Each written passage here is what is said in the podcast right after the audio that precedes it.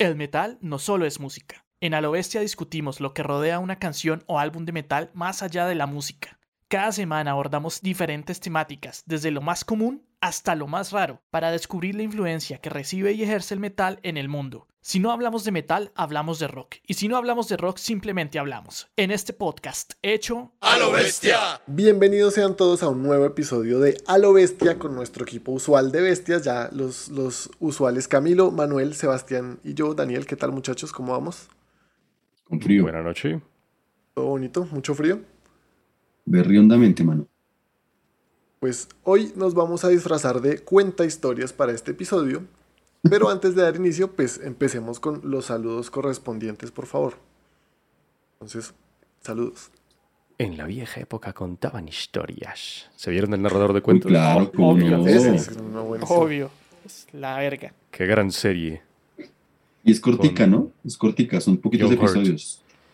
Sí, No, son t- y son dos temporadas nomás. Ya dos temporadas, sí. Pero genial esa vaina. Yo creo que la segunda, no- la de, la segunda, la de los mitos griegos. Ajá. Chévere, chévere. el man se cae al laberinto del Minotauro. Pero bueno, esa es otra historia. Hoy es casos de la vida real. Como en las sí. novelas de la televisión. Ya, ya, ya, va- ya les voy a contar de qué se trata con exactitud el episodio de hoy. Bueno, saludos a- en Instagram, saludos al viejo Oscar, Oscar Quinche, como siempre, presente en todos lados. Ilich Elizabeth, Inim Sair, eh, Claudio Arbeláez, al viejo Danotar, que está moderando este episodio. Un saludo para él. Gracias. Los amo. Andrea, ah, Metalpunk, N.O. Metalpunk, Jorge Medina, Smith Duque, Ana Cris Durán Orozco, Karen Suárez, Pómez Carlos y Gutig, o Johnny Andrés, que ya hasta me sé el, el nombre de Instagram. Al viejo Draconis, que hace rato no nos saludaba, nos dice que nos pusimos muy señoritas en el episodio de Thrash. Pero bueno, aquí están los trus para que se quejen. Esteban Rubio, Catherine Díaz, Juan Andrés Palomino, Ana Asim, Caos Oscar José, Varón, al podcast Parceros Podcast, Miguel Díaz, Sin Empleo y Ed Zeppelin. Bien, por, el- por el lado del, del Facebook, entonces tenemos eh, de nuevo al, al viejo Oscar, que por allí, de hecho, nos, nos puso un comentario, ¿cierto? Decía algo así como muy sangriento nuestro, nuestro anterior episodio, el de Gori Atrocidades. Les digo que, que muy sangriento el episodio. Igualmente el señor Miguel Gómez también por allí nos, nos comentó, ¿cierto? Que, que el episodio estuvo bestial. Dice él, conocía necrofagia por alguien en YouTube que ponía canciones sobre compilaciones de escenas de películas gore. Muy bien episodio, bestias. Entonces allí nos comentaron, entre otras personas también tenemos a Tatiana Galíndez, Juan Esteban García, Miguel Gómez, Ángela Zazipa, Catherine St., Angélica Parra, Karen Joana, Guillemelo, Brian Danilo Rojas, Faya Molina, Jason Alvarado, Loren Posada, Pilar Franco, Luis Alberto Flores, Daniel Ru, Luis Alberto Flores, quien también por allí nos colocó en ese mismo episodio, en el episodio anterior, un GIF con una calavera que se llena en sangre, es decir, que comparte la percepción del episodio. Y pues también en, en esta red social in- infaltable que tanto nos quiere, Daniel Rivadeneira. Luis Alberto Flores me, me sorprendió porque él es el, el abuelito de mi hijo. Saludos al abuelito. Ah, caramba. Is. Cuando puso esa calavera, yo dije, uy, el abuelito. Abuelito rocker. Este podcast se está volviendo transgeneracional, muy bien. Abuelito maldito, muy bien. Bienvenido aquí. Y un saludo a Iván Yepes, que también nos comentó en, eh, en el video de, de la entrevista a Salva, Rubio, que un gran trabajo, excelente trabajo a lo bestia. Un gran abrazo a todo el equipo. Entonces, un abrazo también para Iván Yepes en YouTube. ¿no? Gracias, gracias, saludos y gracias a todos ellos entonces. Arranquemos entonces con nuestro episodio de hoy, que como ya hemos visto en varios episodios de este podcast, episodios anteriores, que la inspiración para escribir canciones puede venir prácticamente de cualquier lado y se presta para escribir sobre cualquier cosa. Por ejemplo, en un episodio anterior vimos artistas que crean todo un universo de, ficción y sobre este escriben prácticamente toda su obra, ¿no? También vimos en otro episodio mucho más anterior cómo otros se inspiran en la literatura para escribir sus letras, por ejemplo, y algunos, como también ya vimos, se basan en hechos históricos relevantes. hoy vamos a presentar eh, hechos un poco más terrenales, más aterrizados, un poco más de la vida cotidiana, de la vida usual. Entonces, estas son canciones que se basaron también en hechos reales. Los filtros para este episodio eran muy sencillos. Uno se valía rock y metal. Curiosamente, se van a dar cuenta cuando escuchen la playlist que este episodio salió más rockero que otra cosa. Tal vez lo más metalero quedó en los bonus y eso. Y segundo, que la canción o disco, porque podría ser todo un disco basado en, algún hecho de la vida real, pues que no fueran ni crímenes ni biografías completas, ni hechos históricamente relevantes. Ahora, si bien el filtro no era muy específico, pues eso se prestó para que aparecieran aquí un par de, categorías que son así. Vamos a tener canciones basadas en experiencias personales del, del autor, que no dejan de ser basadas en hechos reales. Y vamos a tener canciones inspiradas en hechos que fueron noticias. Igual se nos colaron por ahí un par de acontecimientos históricos tal vez un poco más importantes y un crimen más o menos mediático. Un buen ejemplo de lo que podría funcionar para esta canción es, por ejemplo, uno de los que va a quedar en nuestros bonus, que es Smoke on the Water de Deep Purple, por ejemplo. Que, que es la, la, canción que cuenta la historia del incendio que se produjo en el casino de Montreux el 4 de diciembre del 71 durante un concierto de Frank Zappa, cuando un hueveta arrojó una, una bengala en el público, justo antes del concierto de Deep Purple. Entonces, sí, son, son estos hechos así que inspiraron letras de canciones los que, los que van a quedar en, en este episodio. Entonces arranquemos de una vez y vamos a empezar primero con las coladas del asunto, que son pues las que tienen alguna relevancia histórica mm, un poco más que las otras. Bueno, échenle play ahí. Yo quería meter esta canción a como de lugar porque es una banda que me gusta mucho y porque la historia, bueno, yo durante mucho tiempo siempre he escuchado esta banda, me gusta y siempre vuelvo a ella y esta canción en especial.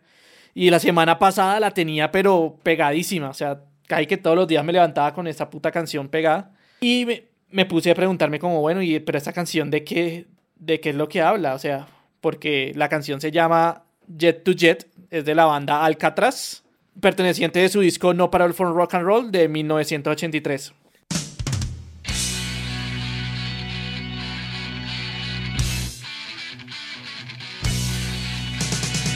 Entonces se llama Jet to Jet.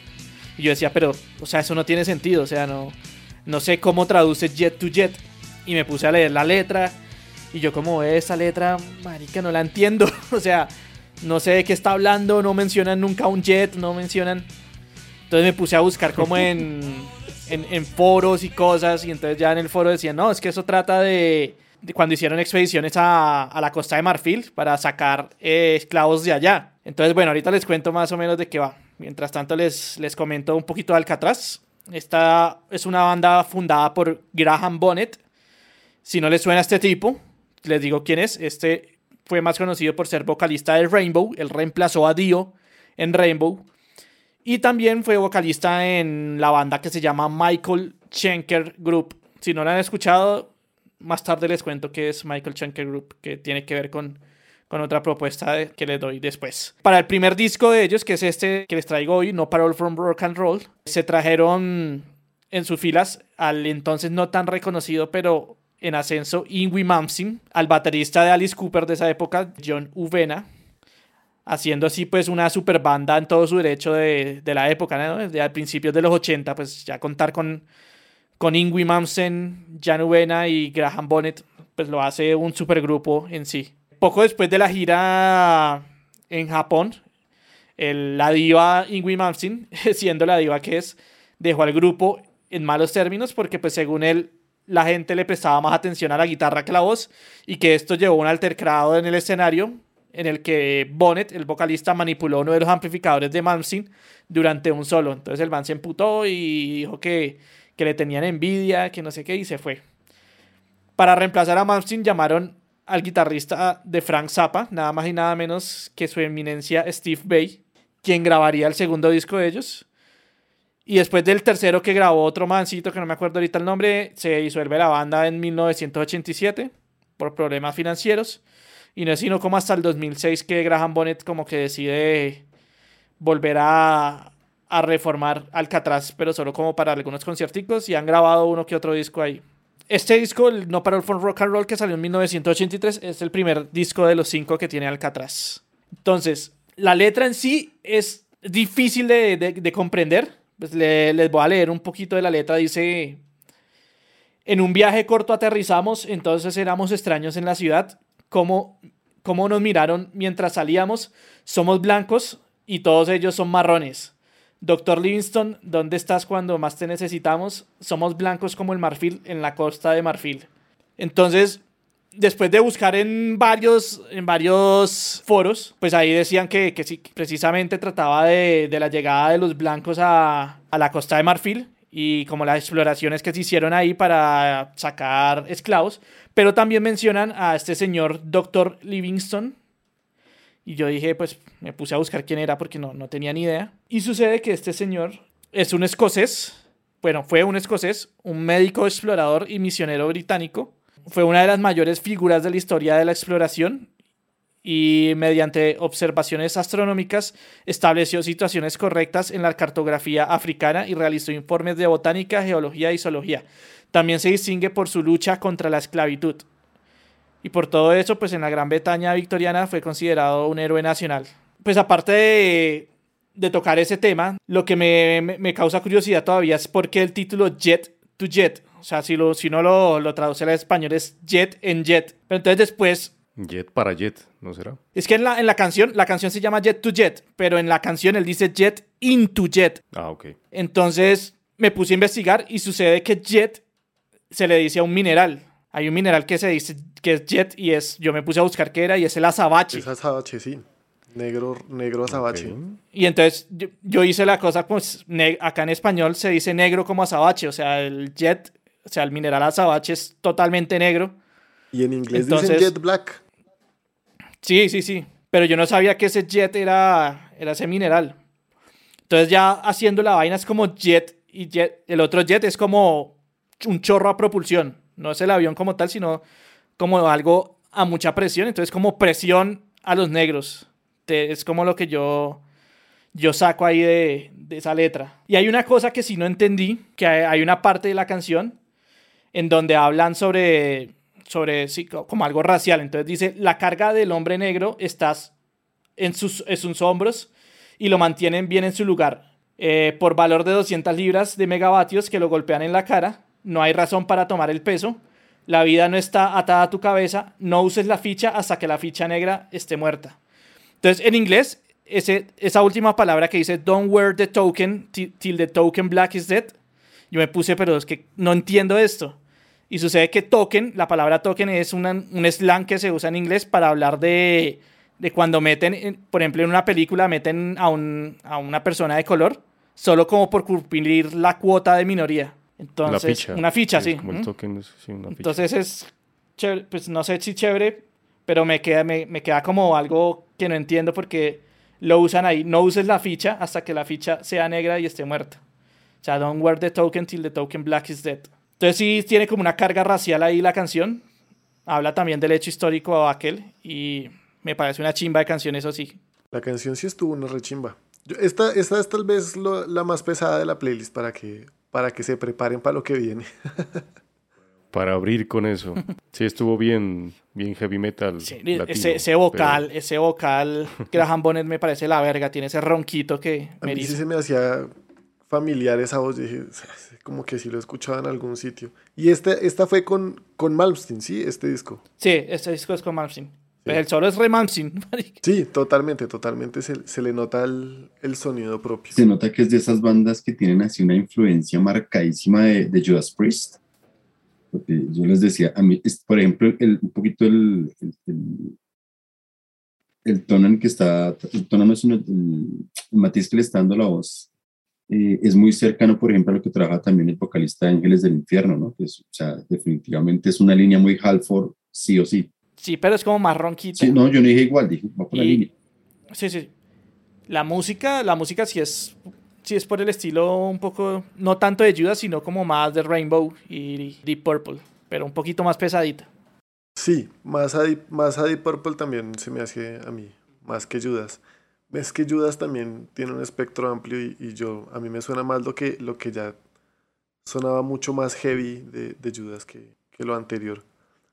Bueno, la siguiente canción es una propuesta mía y como ustedes verán, que cuando yo propuse los filtros, primero me dijeron, no, eso, eso está re difícil, parecía fácil, pero está difícil. Y luego sí resultó fácil y aparecieron cualquier cantidad de unos. Pero las primeras propuestas que recibí fueron todas recaspas. Aquí donde no los ven, Camilo iba a presentar a, a Perfect Circle, Manuel quería presentar a Lamb of God, y, así de ese nivel. Y Nightwish. Y a también. Nightwish. Entonces, eso. Ay, la de Nightwish no la puse. Sí, Nightwish también va. Todo eso va a quedar en los bonus porque nos han pedido, pero déjenlo que iban a poner de bonus. Entonces, ahora, ahora más tarde hablamos, hablamos más de los bonus, pero yo que solo tenía una propuesta, la que, la que había inspirado este episodio, pero que va a ser mi segunda propuesta, dije, bueno, ¿qué, qué, qué presento más? Y como no me iba a dejar clavar la mano de estos caspas, pues la mía es probablemente la, la banda más caspa de este episodio. No. ¿No?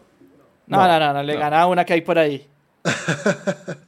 Bueno, la mía es sin duda una de las bandas más caspas de este episodio, probablemente por el género, ¿no? La banda, bueno, la canción que va a presentar se llama Jenny Was a Friend of Mine de la banda The Killers.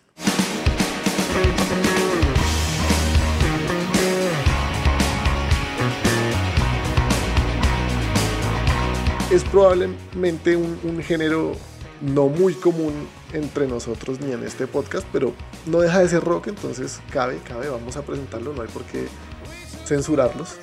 Y entonces les cuento algo rápidamente sobre, sobre la banda. Entonces, los Killers son una banda americana, pues norteamericana de rock, formada en Las Vegas por los señores Brandon Flowers en la voz y otras cositas, y el señor Dave Cunning en la guitarra y otras cositas.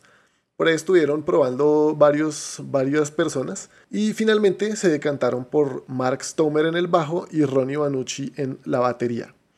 Ellos han lanzado, ellos han lanzado siete discos de estudio y la canción eh, que estamos presentando hoy salió en su primer disco que se llama Hot Fuzz de 2004. De este disco hace parte su hit tal vez de los más conocidos, o al menos con el que la rompieron, que es el Mr. Brightside, pero la canción de hoy es tal vez un poco menos conocida. Por lo menos no está en el top 10 de Spotify de la banda, entonces al menos es de las no tan caspas, diría uno. Jenny Was a Friend of Mine es el tema que abre el disco y cuenta la historia del asesinato de Jennifer Levin a manos de Robert Chambers el 26 de agosto de 1986.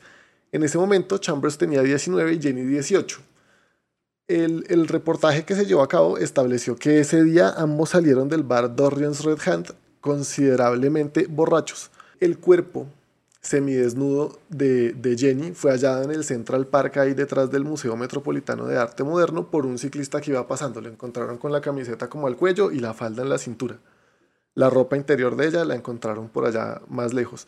Y luego de examinarla, pudieron determinar que había sido estrangulada y que tenía cortadas y moretones en el cuello, los moretones por el ahorcamiento y las cortadas de sus propias uñas al tratar de defenderse de su atacante, que se las clavó ella misma en el cuello tratando de pues hacer pues liberarse del, del agarre del asesino. Si bien en ese momento Chambers tenía otra novia, ella sí lo tenía reportado como, como su noviecito y por eso después de los hechos, lo, arrestaron para interrogarlo. Como él también tenía arañazos en el brazo y aunque trató de echarle la culpa al gato, al final su historia sencillamente no cuadraba, entonces finalmente admitió que la china se murió durante un encuentro sexual agresivo ahí en el parque. Entonces a él lo acusaron de, de asesinato. No, no sé bien cómo son las categorías de asesinato, pero asesinato queriendo con querer. Y él, la defensa de él consistió en decir que fue un accidente durante una sesión de sexo rudo.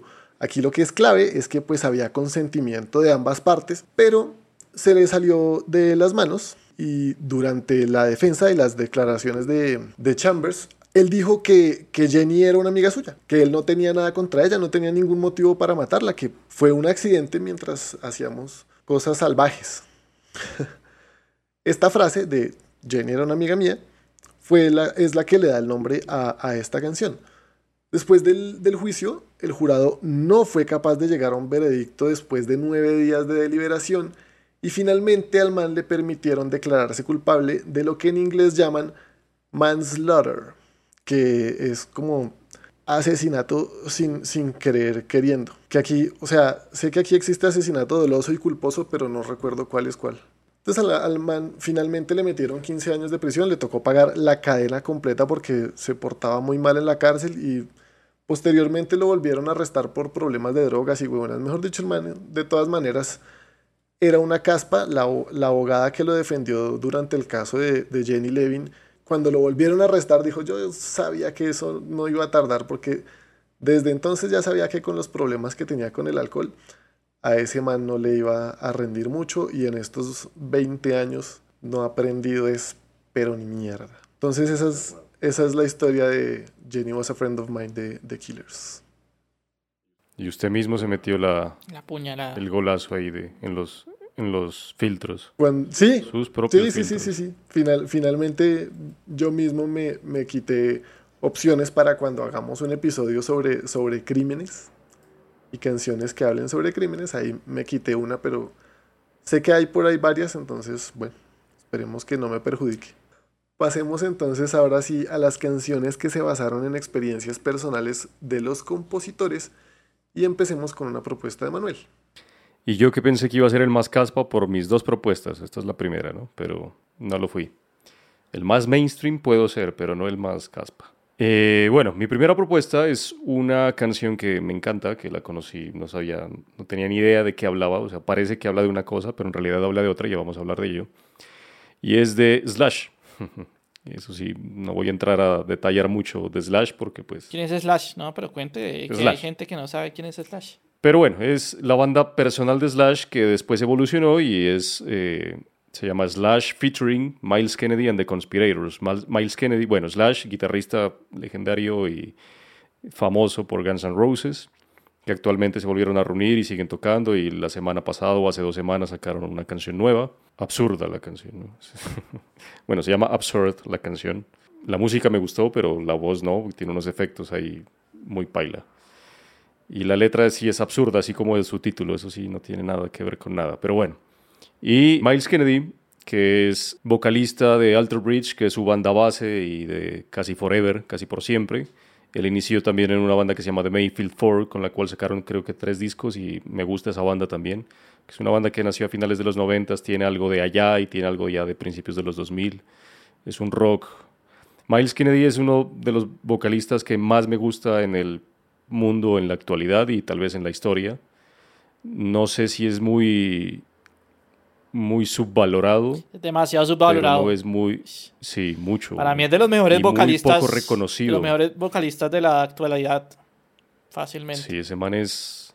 Y Slash con Miles Kennedy de Conspirators vinieron aquí a Colombia en 2019, creo, o en 2018, creo que fue en 2019. Y nada, es excelente. Ahí fue en el Movistar Arena y los fui a ver. Pero bueno, y pues ahí Miles Kennedy, que también actuó en Rockstar, en una película que salió Mark Wahlberg con Jennifer Aniston. Si alguien se vio esa película, pues Mark Wahlberg, eh, Miles Kennedy es el que al final le decían Thor, cuando la película da un ciclo completo y lo saca del público para que termine el concierto final cuando ya la película casi se estaba acabando. Ese man que canta ahí es Miles Kennedy y es, la voz que sale ahí es la de él, perfecto. Entonces el man es, man es un vocalista del putas, me encanta, eso sí, y bueno. Y The Conspirators, que son los otros, Miles Slash, Miles Kennedy and The Conspirators. The Conspirators son eh, en la batería Brent Fitz, que son todos, eh, los dos siguientes son canadienses, que tocó en unas, en unas bandas eh, Theory of a Dead Man, y sobre todo es músico de sesión y multiinstrumentista, que también ha trabajado con Alice Cooper y Vince Neil, entre otros así famosos. Y Todd Kearns, que es, toca el bajo y hace voces secundarias, que tiene una banda principal que se llama Sin City Sinners, Sin City por Las Vegas, porque la banda es de Las Vegas, y en otra que se llama Age of Electric, y Frank Sidoris, que es eh, actualmente el guitarrista de, de, la banda. Es el único que ha cambiado porque todos los demás están desde el principio que se formó la banda, que salió en 2010 o 2012, ya vamos a hablar, depende de, de cómo lo vean ustedes en términos a los bestiarios. que el man ha tocado con, actualmente pues tocaba con Mammoth, que Mammoth es la banda del hijo de Van Halen, de Wolfgang Van Halen, por eso se llama Mammoth WVH, y que es la banda del hijo. Recuerden que también Mammoth eh, fue el primer nombre de Van Halen, la banda antes de que se llame Van Halen, entonces por eso el man le puso ese nombre, Mammoth y también para desligarse pues del, viejo y del tío y pues para no estar asociado con, con Van Halen ni nada.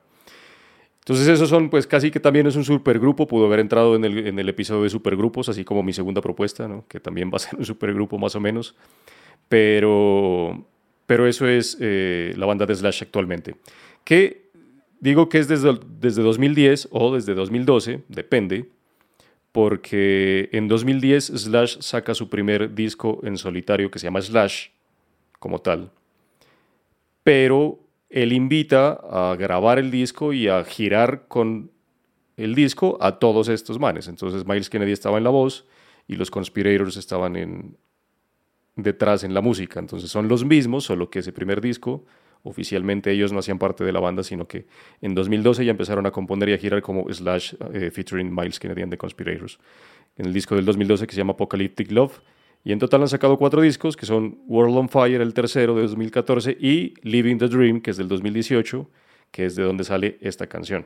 Ese es el último disco oficial de, de la banda, como tal, 2018. Entonces eso, más o menos a grandes rasgos, la historia de la banda de Slash en solitario. Les conté lo que está pasando de 2010 hacia acá. Ya lo que pasó en solitario y con sus otras bandas, Velvet Revolver y Guns N' Roses en 90s y 2000s, pues ya se sabe. Este disco, Living the Dream, se grabó en Snake Pit Records, que es el sello propio desde el sello y el estudio propio de, de, Slash. Entonces lo grabaron ahí en su, en su estudio, y creo que es el primer disco que graban ahí y la distribución estuvo a cargo pues de Roadrunner Records. Al final de, de, la intervención les doy un dato más allá. Y pues estos manes tocan es básicamente hard rock y rock and roll y demás. Y en cuanto a la canción, entonces, ¿por qué les decía que pensaba que hablaba de algo y, no? Porque el mismo Miles Kennedy en una entrevista, eso está en, eso le dieron una entrevista a Blabbermouth, que es un medio musical famoso. Entre él, Miles y, y Slash empezaron a hablar de, de canción por canción de qué significaba. Entonces, el mismo Miles Kennedy dice que la canción parece que él está hablando de un amor que, o, de una relación humana que no ha sido correspondida o que, o que fue alguna vez y que por alguna razón se abrieron o se dejaron y ya no están juntos. Pero en realidad él dice que cuando Slash la presentó en los ensayos, él empezó a, a escuchar porque la canción, la música ya existía y Slash la compuso y se la presentó a Miles Kennedy y en los ensayos del disco el man empezó como a ver qué hacía con eso y le empezó a venir un, un, tono, una frase, que es la que abre la canción, que dice, And I wonder even now whatever came of you. Y eso traducido es más o menos que me pregunto qué hoy, incluso ahora o hoy en día, qué, qué será de ti o qué, qué, ha pasado contigo. Entonces él dice, eh, parece que yo estoy hablando pues como de una relación que, que, quise, que estuve con una chica y no, pero en realidad él estaba pensando es en un perro que tuvo, un chow chow, que era una mezcla entre un chow chow y golden retriever, que se llamaba Canela, cinnamon en inglés.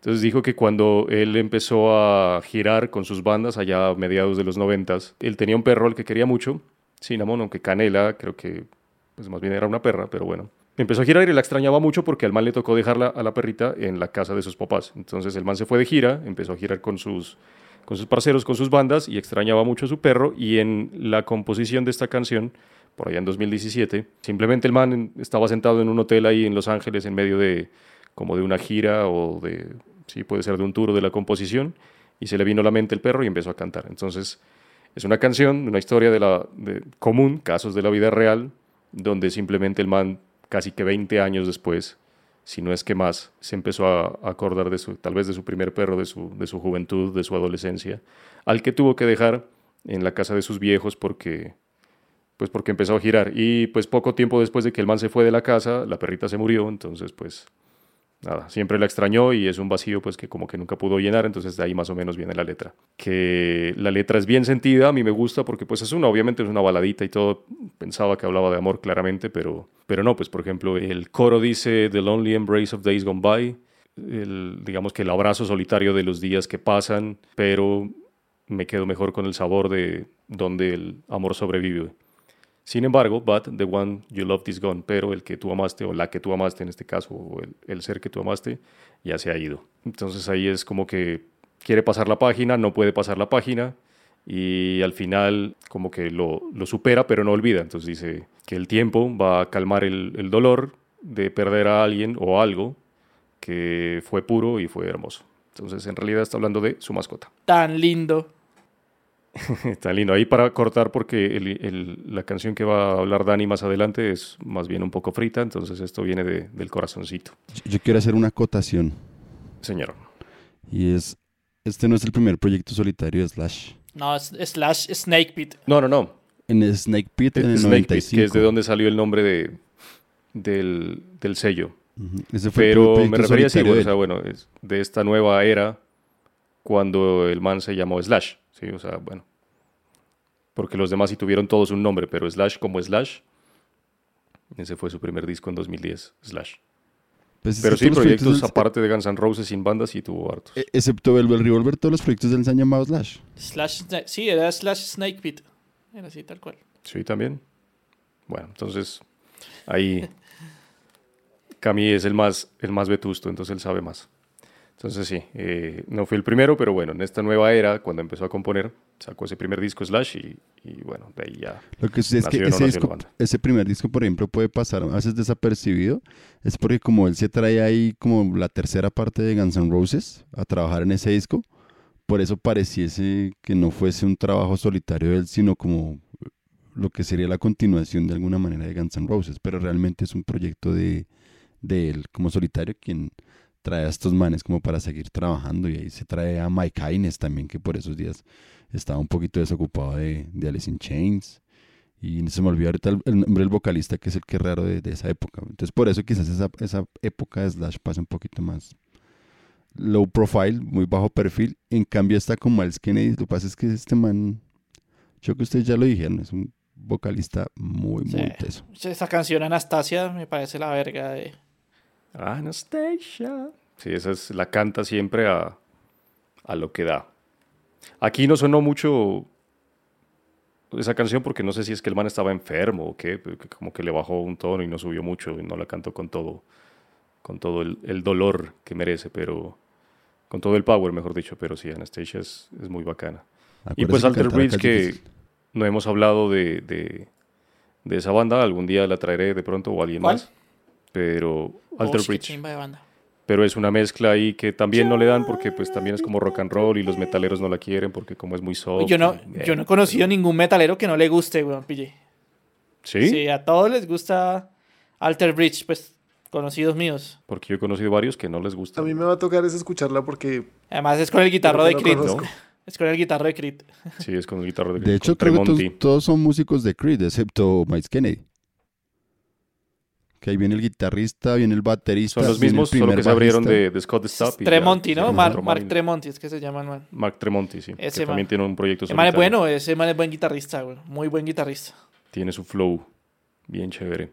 Pero bueno, un dato curioso es que la canción, la música de, este, de esta canción ya la tenía Slash compuesta desde 2014 más o menos. Y lo que pasa es que la, la canción terminó siendo algo completamente diferente a lo que el man la, la creó. Porque el man la compuso para The Walking Dead, para la serie. Entonces el man se puso de atrevido, era amigo de unos productores del, del, show, de la serie. Entonces dijo, yo pensé, o sea, el man dice como con sus propias palabras, primero yo pensé que, o sea, me puse a pensar y es que la, la- la serie siempre usa como score, score es como música sin, sin voz, o sea, no canciones, sino pues banda sonora compuesta para la, para la película, para la serie o para la obra. Entonces dijo, de pronto podrían usar una canción, entonces me puse a hacer, sacar, tocar cosas, hice algo, lo grabé en mi celular, medio lo, lo, lo arreglé ahí y se lo envié a los manes. O sea, se puso ahí de atrevido y se les miren, yo quiero una canción para... Entonces los manes como que le dijeron, no, sí, jajaja, sí, muchas gracias, pero nosotros como que no usamos esas canciones aquí. Entonces quedó como muy, fíjense que la canción es una baladita y esa misma fue la que se le envió al, al, productor de Walking Dead, al showrunner, para que la meta ahí, pues nada. Entonces, eh, nada, pens- pensó, empezó siendo una canción digamos que dirigida hacia zombies y nada, terminó siendo una canción sobre un, una mascota que se extraña mucho porque se murió. El amor perruno. Pero el amor perruno. Y ahí como noticia, eso no es tanto un dato curioso, sino una noticia, y es que Gibson, pues Gibson es el endorsement, o es el que ha patrocinado a, a, Slash por mucho tiempo. Es la, casi que todas las guitarras, no todas, porque he usado otras, pero son Gibson. Y de todos los proyectos que tiene Gibson hoy en día, que son un montón, Gibson TV, Gibson App, un poco de cosas, van a, ya sacaron un Gibson Records, entonces sacaron su propio sello, que tiene sede en Nashville, en, en Tennessee, la ciudad de la música, y eh, eso ya fue desde julio de este año. Y Slash es el primer artista que está eh, firmado con ese sello Gibson Records y va a sacar el próximo álbum de Slash eh, y featuring Miles Kennedy and the Conspirators, que va a salir el próximo año en 2002. Entonces, dice ahí, dicen ahí que es un sello... 2022, ¿sí? 2022, perdón, gracias. Que es un sello ahí dirigido pues a artistas y como que también enfocado como en los que son duros de la guitarra pues por, por Gibson. Entonces ese es el primer artista de firmado con Gibson Records. Manuel, usted está pronunciando mal hoy. Es The Walking Dead. ¿Quién fue que dijo eso? Petro. ¿Quién? Petro. Bueno, The Walking Dead. sigamos, sigamos entonces con, con nuestra próxima canción, que es un tema homenaje a un gran artista. Que cuéntenos, Camilo, ¿qué le pasó? Bueno, yo dos cositas. Primero, mi fondo para los que nos están viendo en video, entonces hoy está cumpliendo 25 años el Dogs and Remembers de Cradle of Field, un disco que he hablado muchas veces que me encanta y por eso tengo ese fondo puesto allí un ratico. Ya vo- volviendo al, episodio, fue un episodio complejo también porque sobre todo en, la música un poco más comercial, es donde hay muchas canci- canciones donde han sido corroboradas que están basadas en historias. En el caso del metal, el metal pesado, el metal extremo es un poquito más compleja la situación porque si bien un- uno sabe o puede reconocer que están basados en, determinadas historias, corroborar tales, tales situaciones no es tan fácil, por lo menos en, en lo que experiencias un poco más cotidianas, menos históricas se refiere. Entonces, eh, yo creo que esa es una de las razones por las cuales este episodio salió un poquito más, más suave en términos de selección musical de lo que hemos hecho. Yo creo que casi que esta tercera temporada hemos estado bien, bien brutalitos, bien en, en la línea del, del metal. Viniendo de ese último episodio, sobre todo. Ajá, del último que estuvo bien sabrosongo. Entonces, mi primera propuesta para este episodio de, de rock y, y casos de la vida real es la banda estadounidense Black Label Society con su canción In This River. ¿Caspa? No, ¿quién dijo? Por eso acabo de decir, estuvo difícil la situación.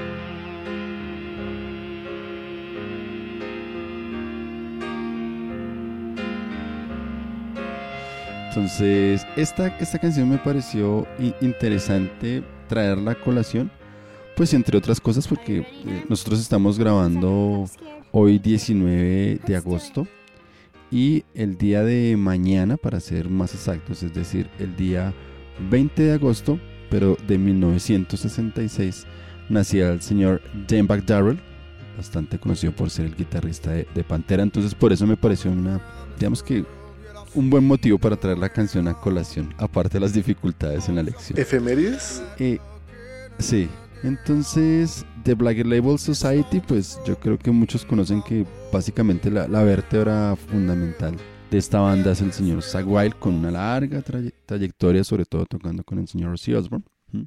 Black Label Society, digamos que surge en el, en el 99, publica su primer álbum y es una banda que ha tenido, digamos que, bastantes cambios a, a lo largo de, de los años entre su formación. A la fecha tienen 11 álbums eh, en, su, haber, entre ellos un par en vivo, un compilado. Eh, la canción In This River pertenece a su disco del 2005 Mafia, que salió eh, bajo, bajo el sello Artemis Records. En esta formación está obviamente Cy Wild en las guitarras, voces, eh, él graba algunos bajos y en el piano. El señor James eh, Lomenzo, que, quien toca el bajo, es también conocido porque fue eh, el bajista de White Lion y estuvo haciendo soporte hasta hace pocos años en, Megadeth también, eventualmente en vivo. Y en la batería estaba, eh, está todavía el señor Craig Nunmaker, que él viene de una banda Crowball, de la cual no tengo mucha referencia en realidad. En este disco Mafia viene esta canción In This River. Dicen los corresponsales del asunto que la canción en términos generales no fue inicialmente pensada como un tributo a, a Dimebag Darrell, ¿cierto? Digamos que para recordar el rato y hacer la relación histórica, este disco sale en el 2005, Dimebag Darrell muere en diciembre del 2004 y para esa época pues ya Wild tenía digámoslo así, todas eh, las canciones, la mayor parte compuestas. Esta canción, eh, lo único que le hacía falta era la letra. Y dice por ahí Sad Wild en, una entrevista que una, una de las cosas que, que lo impulsó a, convertir esta canción en una especie de homenaje a, a, su amigo caído es que algunos elementos del solo, de, de lo que él estaba componiendo en ese momento, digamos lo que sería la maqueta de la canción, tenían muchos tintes de, de la técnica que, que aplicaba Dan Darrell. Entonces de allí pues toda la situación él decide como pensar esta letra eh, en un homenaje póstumo y cuando uno le presta mucha atención al trabajo de solos que, que, finalmente quedó en la canción, pues uno encuentra que Sad Wild trató de, recoger varios matices eh, del estilo de tocar de Dimebag Darrell. Entonces ahí hay, varios, varios elementicos que quizás hasta Sebas nos dé más, más detalles técnicos sobre el asunto. Eh, incluso hasta el sonido de la guitarra es, es, bien, bien particular.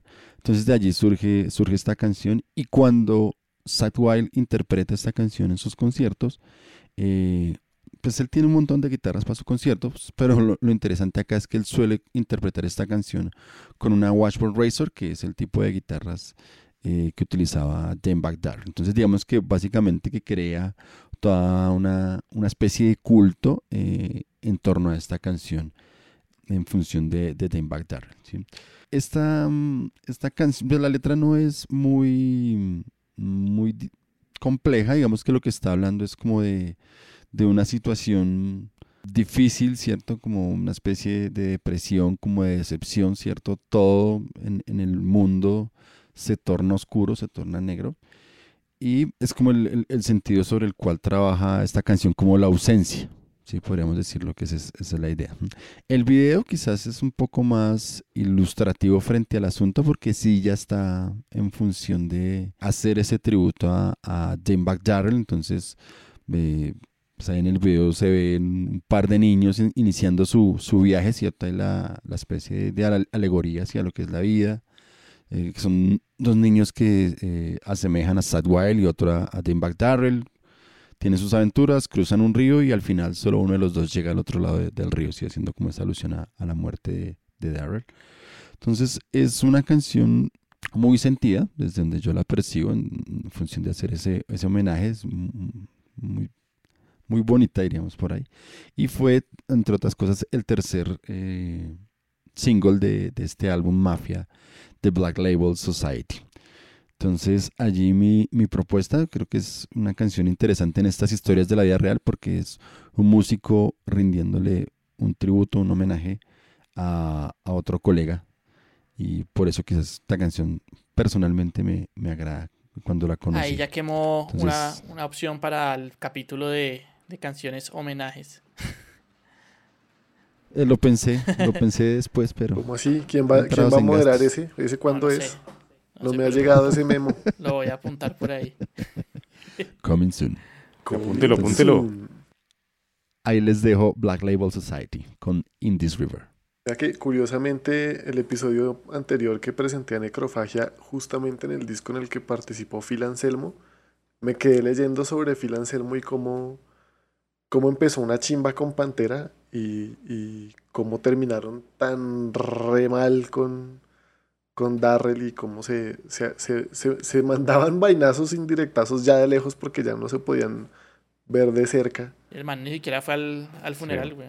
Pero no fue porque la familia de Darrell le la esposa no que lo no fuera. La esposa. El man sí quería ir. Porque, porque ni bien, ni bien falleció Darrell, Dimebag sí, ahí sí me arrepiento de todo, es terrible. Yo ojalá pudiera reivindicarme, pedirle disculpas, volver a empezar, porque ahí sí, ahí sí se deshace. Ya cuando ya pa' qué es que nos acordamos que, que ya paila. Entonces, lindo, lindo el homenaje de, de Black Label Society. Pasemos a un tema un poco menos lúgubre, con algo más curioso y divertido, que es la propuesta de Sebas. Bueno, entonces. ¿Esta es suya? Yo pensé que era bonus. No, esta es Ok. mía. Ah, ah. Esta es propuesta oficial Uy, de una uy. banda que no había salido. Es una Hoy chimba de el- tema. El premio al más No caspa. les digo, no les digo, yo por eso puse la de Killers a ver si, si no me dejo tumbar la corona. Ah, pero la mía, la mía es Esta sí es caspa, la pero es de una, de una canción no caspa. Sí, sí, exacto, sí. exacto. Entonces, es- obviamente le estoy hablando de una de las bandas más famosas del hard rock del mundo entero, es Scorpions, eh, banda alemana de Hannover. Eh, la canción que les traigo es He is a woman, she is a man, que traduce como él es una mujer, ella es un hombre.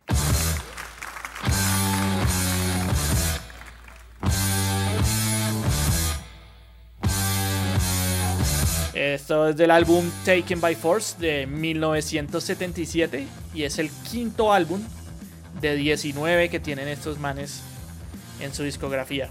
Primero les hablo un poquito de, de la banda. Esta es pues una de las bandas más famosas de Alemania y podríamos decir que pues el papá de los pollitos hard rockeros europeos. De aquí se, se desprende bandas de heavy metal, power metal y ahí para arriba.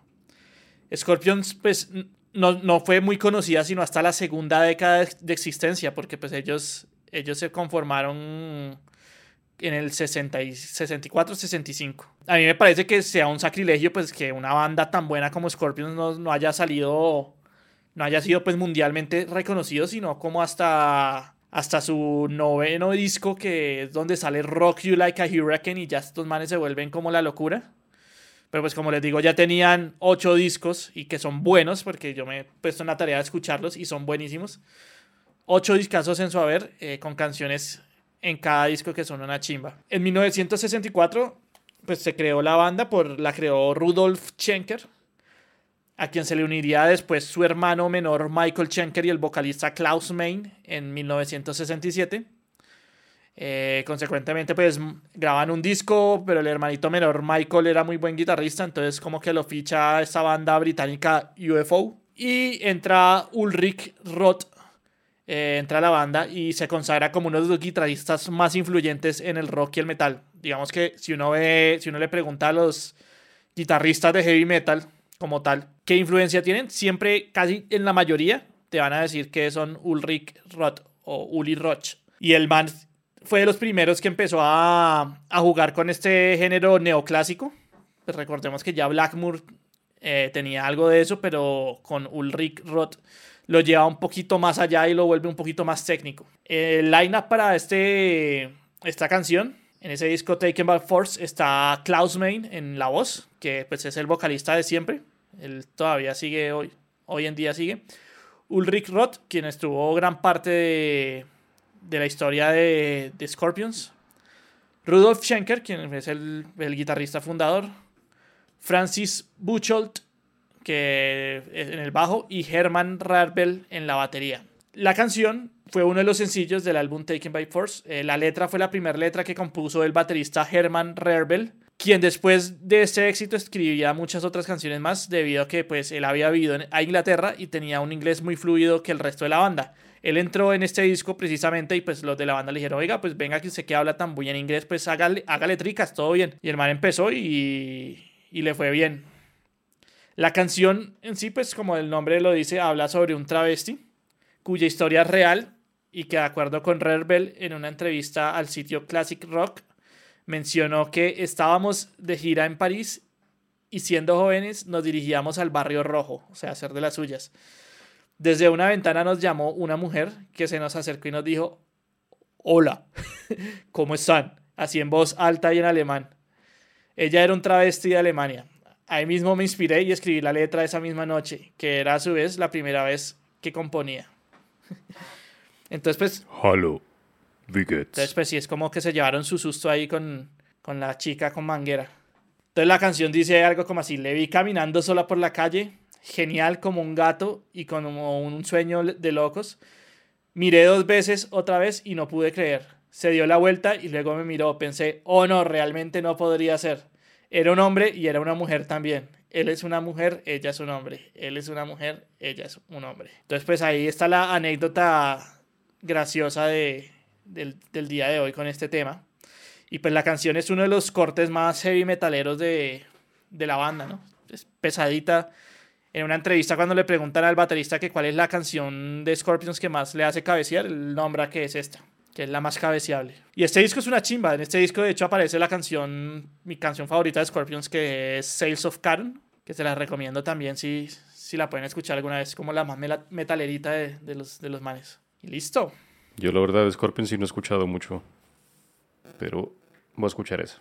No, pero tiene unos temazos. Yo tengo una lista, una listica, mi listica de heavy metal tiene el resto de, de Scorpions, pero de, de esa época que yo le digo, anterior a los 80, que, que es más caleta De la vieja. y eran más Pero no tan conocido. Lo que pasa es que la, la explosión del hard rock a principios de los 80 es lo que le da una salida al mainstream a, a Scorpions. Muy, muy parecido, podríamos decir, a lo que le ocurre a, a Van Halen, ¿no? Que básicamente esa explosión de ese hard rock lo que le permite a estas bandas mostrarse y llegar a la popularidad que, que tuvieron a partir de ese momento y convertirse en, en leyendas.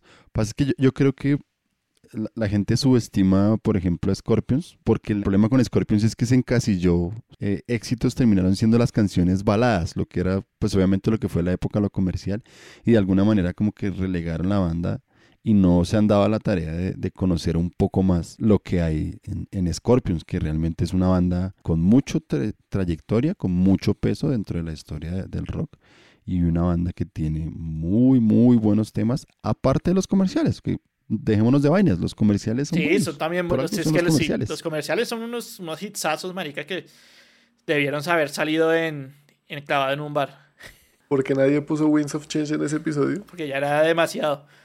Demasiado caspa en la vida. Pero, por ejemplo, esa, esa canción entraría para este episodio porque es obviamente Sí, hablar, por ejemplo, de ese momento de la caída del muro de Berlín. O sea, lo que pasa es que la canción es supremamente ya porreada, pero, la, por ejemplo, la intención de la letra me parece bien bacana. Y no, es, y, y no es un tema tan recurrente en las canciones, por ejemplo. Aunque de pronto no se la hubiera aceptado porque hace referencia a un hecho demasiado relevante en la historia. Sí, eh, bueno, tal Universal, vez sí. pues, por One ejemplo, Out tampoco de Halloween, ¿o qué? ¿Sabe qué trata? De lo mismo. ¿Sí? Que los manes querían, porque eso fue antes, en los 80s, antes de que cayera el muro. Entonces los manes Ajá. Ah, querían ya. salir de ahí. Trata de I One Out, o sea, quiero irme de aquí. y- To y eso que esta my gente- life, I want out. Y eso que esta gente está, está en la Alemania, en la Alemania capitalista, ¿no? En la Sí, occidental. no, el occidental. Que eso sería un, un dato también importante tener ahí Le presente, cantan a los otros, porque es que en el otro lado no había nada, no podían no había hacer cómo nada. Sí, correcto. Bueno, pasemos entonces a, a la última propuesta de canciones que se basaron en experiencias personales y aunque Manuel me acusa de que yo flexiono las reglas a mi favor, él metió aquí una canción con tintes autobiográficos fuera de eso. Entonces, preséntela, Manuel. Experiencia personal, ¿cuál es Tal cual, ¿no? experiencia Son experiencias personal, ¿no? personales. O sea, ahí sí, no, nada que hacer, pero es que lo suyo sí ya es un golazo. Pero bueno, Saque el o sea, dijo que cuchillo, no crímenes, toma tu cuchillo. crimen. Tal cual. Pero tal bueno. cual. Ya que estaban hablando, siguiendo con mi caspedad y con la caspedad del episodio también, y otra de rock, puro rock, ya que estaban hablando del boom del hard rock, aquí traigo uno de los integrantes de una de las bandas reinas del hard rock, que es el señor Nicky Six, bajista de Motley Crue. Y la canción que les propongo se llama Heart Failure, de el primer disco de su, más, de su actual banda, que se llama 6 AM.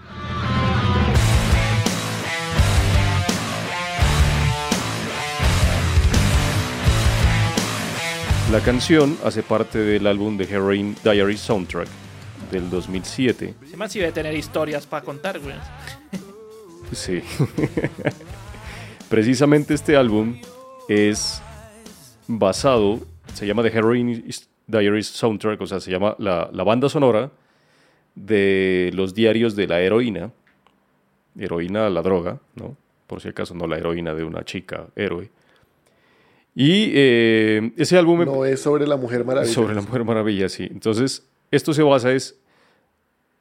El man tenía eh, más o menos en 2005 o algo así, se encontró unos diarios en su casa, X de la nada, que el man escribió en el año 1987. En el 87 es cuando el man casi se muere de sobredosis y fue cuando empezó a, a volverse sobrio, ¿sí? O sea, get sober, pues a, a, dejar de consumir, porque el man era muy pasado. Entonces en el, en el 87, el 23 de diciembre, al man lo internaron, lo llevaron a urgencias, al man lo declararon muerto oficialmente por dos minutos y lo revivieron con dos inyecciones de adrenalina en el corazón, de lo cual el man se paró de una y lo primero que hizo fue correr a la casa de nuevo a volver a inyectarse. Entonces de ahí se volvió a desmayar y casi, chao, casi se va. Entonces de ahí pues obviamente ya se despertó y el man no se acordaba, pero durante ese año el man había escrito un poco de diarios, pues bueno, un solo diario, pero pues varios libros, varios cuadernos físicos digo, y los rescató, entonces el man le había dicho al manager, entonces la idea del man era hacer un libro, el cual lo hizo, ¿vale? Porque este man también es un bestseller del New York Times, entonces sacó el, libro, el libro en 2008 que se llama The Heroine Diaries, A Year in the Life of a Shattered Rockstar, o Los Diarios de la Heroína, un año en la vida de, un, de una estrella de rock o de un rockstar eh, partido o resquebrajado, que fue bestseller en, en el New York Times en 2008. Entonces, esto, ese, la idea era sacar ese libro, que lo sacó, y el man, el, el manager le dijo como que por qué no sacas una canciones ahí para hablando, para expandir más la historia, o sea, como acompañar, por eso se llama soundtrack el, el álbum, porque es precisamente una banda sonora para el diario. Entonces el man lo hizo y e invitó a un par de amigos, que sus amigos son los otros dos miembros de la banda, porque solo son tres, con los cuales ya el man había trabajado antes, para que hagan la, música de esta, de esta banda sonora. Y un dato curioso así adelantado es que esta banda no iba a ser una banda, o sea, ellos simplemente invitó a estos manes para que le ayuden a componer la música para la banda sonora de este libro, que el primer single terminó siendo tan famoso que se convirtieron en una banda, o sea, de ahí ya la, la disquera les dijo, miren, Ustedes ya son muy famosos, pegaron con esa canción, ya son una banda, así que pónganse en la mentalidad de que van a seguir componiendo. Entonces los otros dos manes son James Michael, que James Michael, pues por nombre no, los, no son muy conocidos, pero han hecho un montón de cosas. James Michael es el vocalista de la banda, que también eh, toca la guitarra rítmica, hace los teclados, la programación, porque hay muchos sonidos que son eh, programados, incluso tanto es que no iban a ser una banda, que el primer disco, o sea, este disco, todas las guitarras, todas las baterías son programadas, porque como no iban a ser una banda, simplemente este man y el guitarrista, que se llama DJ Ashba, que ese es un poco más conocido, eh, programaron las baterías porque pues no tenían. De ahí ya oficialmente no tienen baterista, pero en cada álbum y en cada gira pues tienen músicos de sesión. Y eh, James Michael es eh, un productor, un músico, escritor de canciones, cantante, ingeniero de sonido, mezclador. El man ha trabajado con un montón de estrellas de pop, de rock, trabajó con Motley Crue también, el man les produjo unos álbumes, escribió canciones de Motley Crue, escribe para 6am, eh, bueno, para un montón de gente. El man también, eh, dentro de sus créditos de producción, mezcló los discos, eh, los dos últimos discos de Hammerfall, por ejemplo, esa es la única relación de heavy metal que, encontré. El R Evolution, que es el último disco de Hammerfall del 2018, ese man lo, mezcló. Y el otro es DJ Ashba, que DJ Ashba, eh, Darren J. Ashba, es un poco más conocido, que también es músico, guitarrista, escritor, productor, también es diseñador gráfico y pues tiene su propia compañía de diseño gráfico, pero el man fue eh, durante un tiempo guitarrista de Guns N' Roses también, tiempo actual, ¿no? O sea, por ahí en 2009, de 2010, perdón, en adelante, fueron como tres años o dos años, en el del Chinese Democracy, si no estoy mal, creo que salió por ese tiempo ahí el man fue, fue guitarrista un tiempo con ellos, entonces pues por eso también como que se conocieron y se volvieron famosos. Y el otro pues es Nicky Six, que es este man que hace de todo, ¿no? Eh, hoy en día también es, aparte de ya que ya es escritor, también es host de un programa de, de radio en iHeartRadio todos los días, muy, muy tarde en el día. Como les digo, todo el álbum, el álbum tiene 13 canciones, prácticamente cada una de las canciones, pues hay una extra, pero las otras 12 son un mes del diario, o sea, un mes en la vida del 87 de Nicky Six. Entonces cuenta más o menos cómo fue desde la Navidad del 86, que fue pues cuando empezó a decaer, y toda su recuperación durante el 87. Entonces también habla de, de cómo, pues cómo es la, adicción, de, también trata de, de, mostrar siempre un lado positivo, entonces cuenta cómo recae, pero en todas las canciones siempre le pone un lado positivo para, para salir y para transmitir un mensaje de que se puede salir de eso. El man fue mejor dicho, estuvo tan abajo como cualquiera lo, ha, estado y pudo salir de ahí. Entonces, este es, este es una de esas canciones y pues escogí esta porque primero que no fue uno de los sencillos del álbum Y segundo, que es un- una como pues de las más dicientes, ¿no? Se llama Heart Failure, o sea, cuando le falló el corazón, literalmente. Por ejemplo, el coro dice, I'm face down on the tracks, o sea, estoy boca abajo contra los tracks, es la vía del, del tren en ese tiempo, o sea, se cayó ahí. The train is coming fast and it's not derailing, o sea, el, tren está viniendo y no está frenando, no se está desviando. No es la primera vez y no será la última vez que mi corazón está fallando. Entonces, el man también sabía, pues basado en, la- en sus escrituras, que pues no era la primera vez que el man tenía una sobredosis o que se le paraba el corazón y pues que tampoco iba a ser la última porque el man sabía que estaba tan paila que no podía salir de ahí. Pero pues termina siempre con, con un mensaje de, de positivismo ante la situación. Es un autobiográfico y de ahí pues ya se volvieron bandas. Sacaron otros dos, ¿qué? Otros, sí, otros dos, otros tres álbumes, perdón. Este fue el primero, salió otro en 2011, This is Gonna Hurt, y otros dos en 2016, que fue un álbum doble, que ese es el último a la fecha, que se llama Prayers for the Damned y Prayers for the Blessed. Otro dato ahí, 6 AM es el, son las iniciales de, o sea, pues Six es de Nicky Six, está escrito con dos X, y AM son las iniciales de los apellidos de los otros dos manes, Ashba y Michael. Entonces ahí les dejo esa, esa baladita de, del viejo Nicky Six que, que el man también ha compuesto varias canciones, ¿no? O sea, no es que, pues no es que sea un putas en el planeta, pero, pero le ha compuesto, o sea, el man también escribe música, o sea, no solo es, no solo es fama. Ch- Chévere el nombre porque tiene varias, varias cosas ahí en juego, ¿no? O sea, el nombre del man, usted dice los iniciales de, de los demás integrantes, e incluso el 6 AM tratando de De hacer las 6 de la mañana. sí. AM tratando de hacer el juego también de palabras de yo soy, ¿no? Entonces, en inglés, entonces chévere ahí. De las 6 de la mañana. De hecho, tiene otro programa de radio en otro lado, que el man tiene un programa como de 6 de la mañana a 10, hablando de otras vainas. ¿Y se llama igual? Pero ese sí salió después de este. ¿Cómo, ¿Se perdón? llama igual? Six- se llama, no, no, no, no se llama 6 AM, pero o sea, inicia a las 6 de la mañana. Ya. Entonces, pues también es como nada, una relación ahí. Porque hubiera sido la cagada. Sí, semana, se semana es máquina de hacer música. O sea, ahorita este año también saca una otra autobiografía, porque es que este disco no es autobiográfico, solo está basado en los diarios, pero ahora sí va a sacar una autobiografía el 19 de octubre de este año, que, que se llama The First 21, entonces los primeros 21, como me convertí en Nicky Six. Mamá, sacaron Porque, pues, el películas, nombre real del man es- libros, ese man debe estar ahorita tapado en su casa. Claro, o sea, los manes después de que salió The Dirt, la película de, de, de Motley Crue, ahí fue que empezaron a programar ese The Stadium Tour con Def Leppard y Lita Ford, Lita Ford, sí, y Poison, pero pues entró la pandemia y se les, se les aplazó todo. Pero a partir de eso los manes, o sea, Motley Crue volvieron a...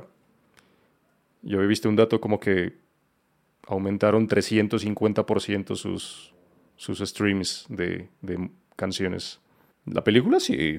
Pues ahí los fanses dicen que, ah, que eso no es cierto, que como película es bacana.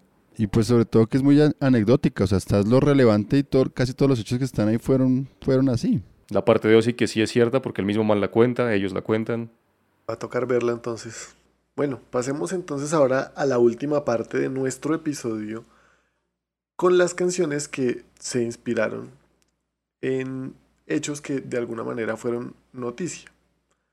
Entonces voy a empezar yo esta última parte con mi propuesta de Steven Wilson. La canción se llama Happy Returns y hace parte de su cuarto disco en estudio Hand Cannot Erase.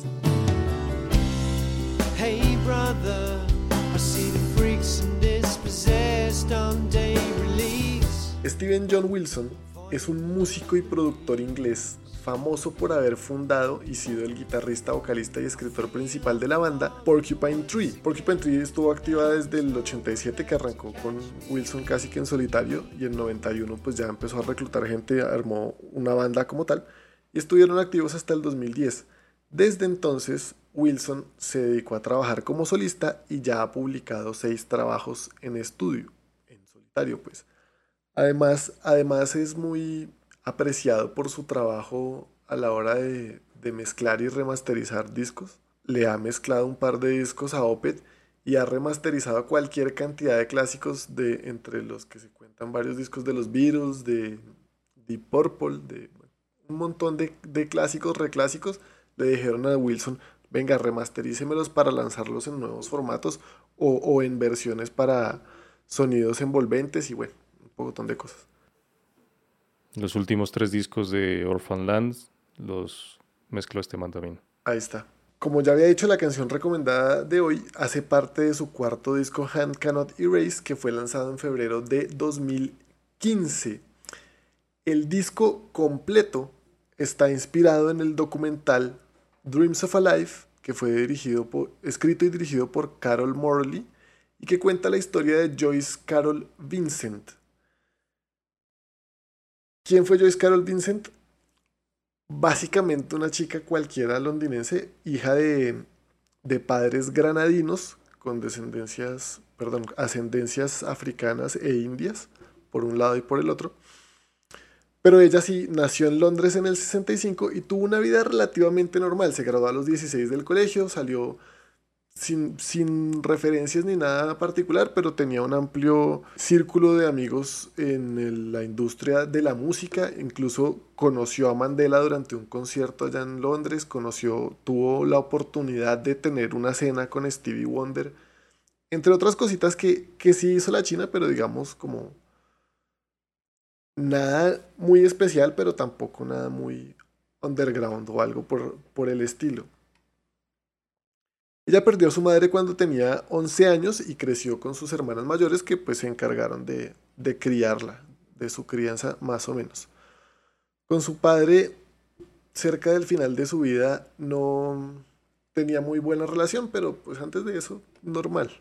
Trabajó como secretaria y en otros trabajos administrativos por ahí en varias empresas hasta que en 2001 renunció a su último trabajo y poco tiempo después se registró en un refugio para víctimas de abuso doméstico en donde pues la trasladan como entre diferentes casitas para que para para ayudarle. Se dice porque nadie pudo comprobarlo a ciencia cierta que su última relación pues sí había pasado por situaciones de abuso y como ella a pesar de todo era un poco introvertida y tímida, igual le daba pena que la gente lo supiera y pues tampoco quería que su abusador la encontrara, así que se desconectó un poco de todo el mundo.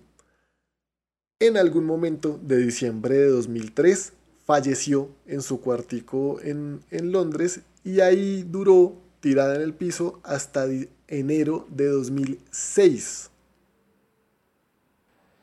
Tres años. ¿Tres años?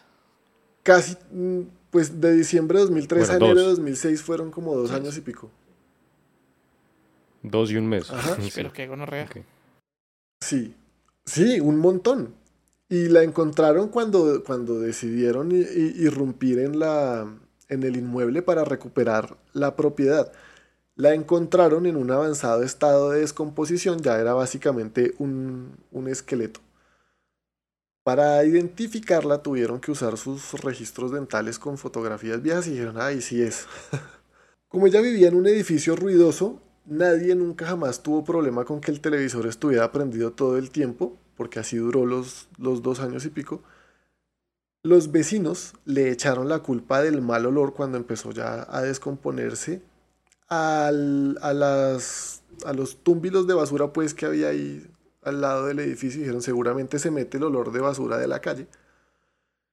Y como, como estaba viviendo en un hogar de, de beneficencia, pues de ayuda a, estas víctimas, la mitad de su arriendo lo pagaba una fundación y por eso nadie sospechó que no siguiera viva. Entonces, luego de más de dos años de no pagar su otra mitad, fue que los dueños del sitio dijeron como, bueno, no, vamos a recuperar el inmueble tuvieron que forzar la entrada al apartamento, donde encontraron a Vincent boca arriba, hecha esqueleto, y junto a su cama, eh, tirada junto a la cama, y sobre la cama había unos regalos de Navidad ya empacados, pero pues que nunca tuvo la oportunidad de entregar. Estimaron que su, su muerte ocurrió alrededor de diciembre de 2003 porque en su refrigerador encontraron comida con etiquetas que decía que se vencían en 2003. Entonces, estiman que tuvo que haber sido por esas fechas. En realidad, pues fue un hecho absolutamente inusual porque pues no es que ella fuera una persona ogra ni nada por el estilo, solo que para el final de su vida, curiosamente, se había alejado un poco de todo el mundo, pero en realidad ella sí era amiguera, era atractiva, era una chica no- completamente normal, se llevaba bien con, con sus hermanas. Entonces, absolutamente extraño que nadie la hubiera extrañado más de la cuenta, digamos. ¿Cuántos años tenía cuando murió? 38. Uy, estaba re joven, güey. Sí, es que estaba joven. Era más joven que ¿De qué murió? ¿De qué murió? ¿Usted sabe? No es, no es completamente claro las causas de su muerte, pero se estima que fue por un, por un problema de una úlcera que le, le falló, se le rajó la panza. tuvo- ella era asmática, pero sí, no es, no es claro. Y como estaba tan descompuesta cuando la encontraron, tampoco era viable hacerle una autopsia post-mortem que determinara con, con exactitud la causa de la muerte pero sí había estado internado por el problema de su úlcera an- antes de, de su fallecimiento, entonces sospechan que tuvo que haber estado relacionado con eso. Sus amigos dijeron que ellos creían que era que la, la China se había ido a vivir una mejor vida que ellos en algún otro lado, los había dejado tirados. Su familia sí como que había tratado de contactarla. Contrataron a un detective para que averiguara dónde vivía porque ella como que no le dijo a nadie a dónde se había ido probablemente escondiéndose de su abusador. El detective identificó dónde estaba viviendo, pero, pero como desde afuera no se veía en dónde había caído muerta, entonces solo les, le dijo a la familia, está viviendo acá. Y ellos le enviaron cartas, pero como ella no respondió, asumieron que ella había decidido de manera unilateral cortar lazos con su familia y entonces dejaron de joderla. Esta situación pues le inspiró a Wilson a escribir al respecto, si bien no exactamente la misma historia, sí sobre la idea de una mujer que se va a vivir a la gran ciudad y allí pasa completamente desapercibida y olvidada de alguna manera por varios años por prácticamente todos sus conocidos. El personaje del disco pues se llama Jay, por no decirle Joyce, y sí, pero, pero sí es, él ha dicho en repetidas ocasiones, esta, esta fue la historia que, que inspiró este disco. Tenaz, ahí les dejo ese, ese tema de Steven Wilson. Daniel, casos de la vida real. Oiga, e- e- el comentario miserable, pero muy bueno ese televisor prendido dos años y piola Marica, yo iba a decir algo así. 24-7. weón. ¿Qué marca es, mano? Toca averiguar, pero sí. Incluso en en la noticia dice que, que el televisor estaba prendido en, en el canal de BBC One. y ahí estuvo, dos años prendido. Muy bien, el, muy bien el servicio eléctrico londinense también. También, sí, claro. que le hubiera pagado el televisor para que se hubiera quedado apagado, no, nada. De hecho, las, las facturas de la luz también las pagaba la, la fundación que le ayudaba. Entonces, sí, no, nadie, nadie nunca supo que la vieja de pronto ya no estaba viva. Sí, quería decirlo del televisor porque la historia, no sé, lo deja uno como, ups.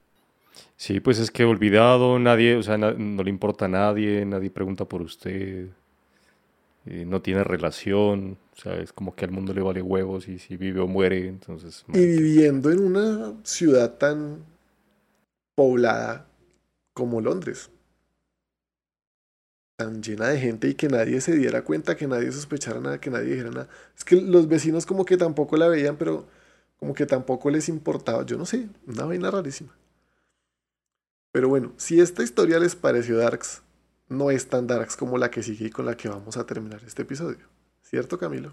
No, no estoy de acuerdo. Esta historia es mucho más Sí, dark. No creo. Sí, sí, claro. Es que esta es, esta es como el, como una persona puede invisibilizarse en, en medio de una sociedad hoy día.